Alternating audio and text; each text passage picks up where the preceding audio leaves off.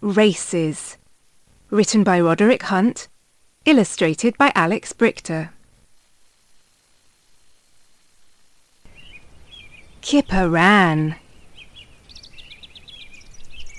Kipper got a banana. Mum ran. She got an apple. Biff and Chip ran. They got an orange. Dad ran. Floppy ran. Oh no!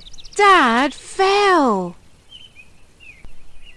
Dad got a duck. Why are they silly races?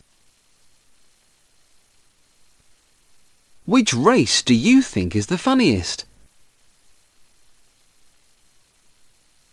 Which of the races would you like to be in?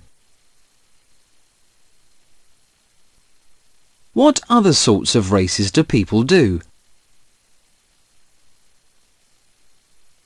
Spot the difference. Find the five differences in the two paddling pools.